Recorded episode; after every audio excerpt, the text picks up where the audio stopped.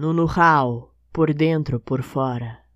vivendo pela margem, neste exílio, de uma pátria que não existe, a não ser na mais absurda alucinação, nenhum dia me abre o seu sentido, mas isso é por dentro, além do corpo, mundo afora, as coisas seguem normais em seu destino, superficiais até o limite, e assim é o mundo todo. Só que isto é por fora, sob essas coisas, sob a pele das coisas arde um tal incêndio, uma inconstância, um vago mal, estar sem ponto fixo entre as doidas vertigens da espiral, que é pensar, via inútil entre as muitas que há.